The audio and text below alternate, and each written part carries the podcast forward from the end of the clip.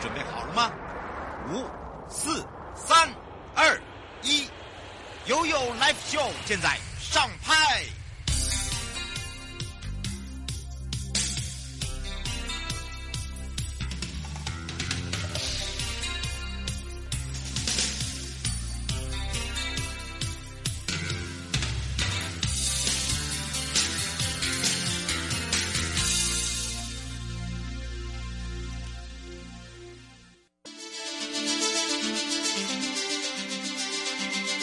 生活法律 Go Go Go！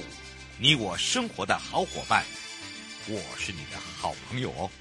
我是你的好朋友瑶瑶，再度回到了 You Live Show FM 零四点一正声广播电台，陪同大家也有预告了。那么今天呢，回到了台湾高等检察署柯一如甲官时间要来聊到的这个酒驾问题真的很多。那检测呢，你所需要注意的一些事件哦，还是要请大家特别注意，尤其是在今年度哦，二零二二。对不对？但是从去年到今年哦，才才才没几天呢。你看看那个新闻，就一直都有类似的情形发生，又是一个死亡，又是一个酒驾。你说该怎么办呢？当然，我们现在有一些采取的动作措施哦。那么我们要赶快呢，开放零二三七二九二零，我们也赶快来让台湾高等检察署柯一如甲官，让他跟我们全省各地的好朋友打个招呼，哈喽哈喽。Hello，瑶瑶午安，各位听众朋友，大家午安，大家好。是，哎，真的耶，你看那个今年已经二零二二，然后二零二一到二零二二也没有几个月耶。对啊。然后就每天都在上演这些，好像每天都上演不完，你知道吗？好像那个永远不断的连续剧。对，真的。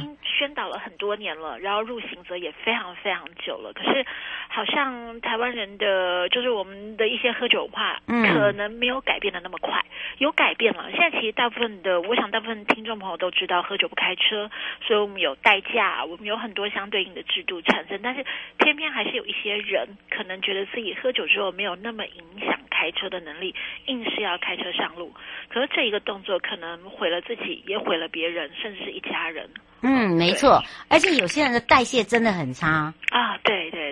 真的，这是我们食物上现在出现的另外一个状况。对，就是其实我们早上也会有拦停嘛，就大家有时候看到交通已经非常繁忙了，我们的交通警察还是站在那边，可能为了大家的用车安全、用路安全，还是会在那边拦停。那发现一些状况是，可能隔天喝酒测出来酒测值还是过了零点一五或零点二五，那很多很多呃被罚的民众就会说：“哎，我昨天晚上喝的，我不知道为什么今天酒精浓度还那么高，那当然就是我们食物上既然发现这一件状况，还是希望提醒听众朋友，就是如果前一天喝酒真的喝的比较多，嗯，隔天早上可能还是不要开车比较安全。哎，真的，对，那个有时候我们也真的会觉得说奇怪了。代谢不好，然后呢，你还硬开车。其实我我觉得哦，在我的临床里面哦，很简单一点。你起床第一件事，你呢就是洗个热水澡。当你的热水澡洗完以后，出来以后喝大概呃一百 CC 的温水。如果你呼出来的气还有酒味，对不起，你不要开车了。嗯，因为你已经完全散不掉。啊，没错没错，哎，瑶瑶说的这个方法很好，因为刚好我们在临床，你知道吗？每次啊，嗯、那个临床那个临临床，然后那个呃酒驾的，然后 义务劳役的就说，瑶姐，你是临床心理师哎。你可不可以告诉我？其实我跟你讲，我我酒驾很无辜哎，我是因为隔天隔天要上班，然后呢前一天很早就喝完睡觉了。叫我说，没错没错，没有办法，你还是要义务劳务来做事。对，因为其实我们呃法律看的就是出来的证据，真的这个没有办法，推出来有就是有了，嗯、也也不能说。所以说真的，我们我们实务上才看到一些情况，就是当事人自己不觉得自己有酒精浓度那么高，对，但测出来就是那么高，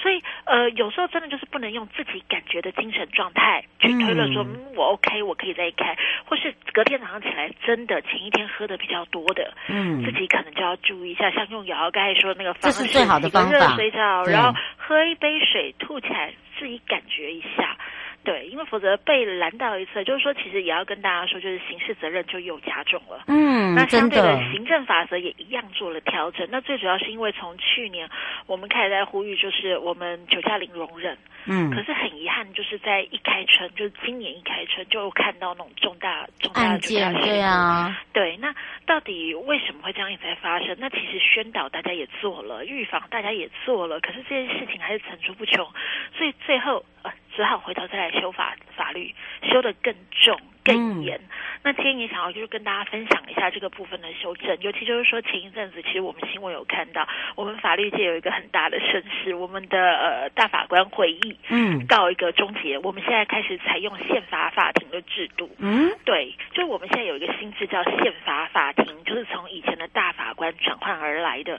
那我们宪法法庭的第一号判决，哦，限字第一号就送给我们酒驾制度了。哦哟，对，那。这个新闻当初在媒体播呃，哦、就三天哦，对对对，嗯，播放的时候就是说，其实大家都会有点把那个焦点放在说啊，宪法法庭大法官说啊，那个道路交通管理处罚条例，就是我们以前实务上常看到的，就是说，哎，有些人不愿意吹测，嗯，然后就被警察带去医院了。对，对，那我们这个叫强制抽血、强制取证。那，因为有些人已经醉到不行，或者是醉到语无伦次了，我不压你去，那我那那那怎么办？哎呀。您真的很厉害，您说到重点，啊、就是说，其实呃，在那个新闻的操作面上，就有些人不说，哎，你看大法官都说强制验血，嗯、哎，是违宪哦，违宪，你现在不能对我这样做喽，错，这样做就是违宪哦，哦所以现在大家就开始又在疯传，嗯、就是有一些你知道赖的那种假讯息，对对对，很多，就大家在疯传说，哎，以后碰到警察要做酒驾，哎，各位不用担心，因为大法庭那个宪法法庭大法官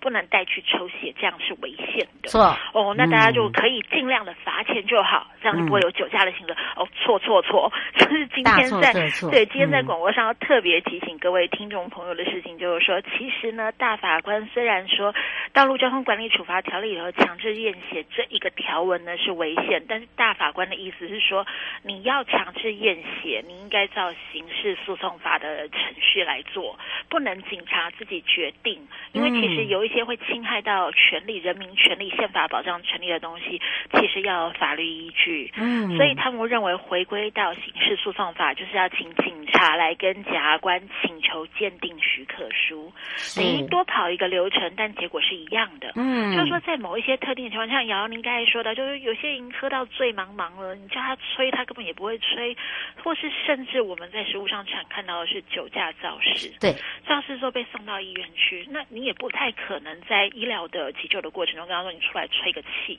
所以在这些情况。其实我们都会采用抽血的方式，没错，你就是做同步。对对对对对，所以大家不要误会一场误会。对对对，对，其实我们现在取代就是用鉴定许可书的方式，所以大家不要被那个新闻的报道或是被那个网络的假讯息给迷惑了，认为说，哎，现在不用担心会被抽血，还是会有，就是多了检察官的鉴定许可书。那呃，我们只能接最后一通。杨小姐想问一下，说呃，如果大家同事一起去吃饭，就同事有喝了一点酒，我们四个人坐在车上。是不是到时候真的是连带做法？哎，这个其实上次修法就已经入法了，但是说真的，就在执行端，我们还是希望先呃让让大家先了解、熟悉这个法律。那这次的修法其实又提高刑责了，就提高那个行政处罚的责任，就是说，如果驾驶人喝酒开车，同车乘客的连坐罚则提高到六千块以上一万五以下。嗯，那大家不要心存侥幸，想说啊，反正那个罚罚单那么多，那个红单应该不会那么倒霉追到我身上啊。我要跟大家提醒的，就是为了因应酒驾零容忍，所以法务部的行政执行署现在把跟酒驾有关的相关行政处罚的一些案件列为优先查查的案件。嗯，哦对，所以就是比如说连坐遭罚遭拒缴的时候，我们的行政执行署可能就是会比较强力的去执行有关于这个部分。没错，法则对，这就是我们提醒大家了，千万不要哈乱相信，也不要乱看。好不好？看我们，听我们的，好不好？是听我们绝对不会错。我也要非常谢谢台湾高等检察署柯一如检察官，我们就要下次空中见喽。好，大家再见，哦，拜拜，拜拜。各位亲爱的朋友，离开的时候别忘了您随身携带的物品。台湾台北地方法院检察署关心您。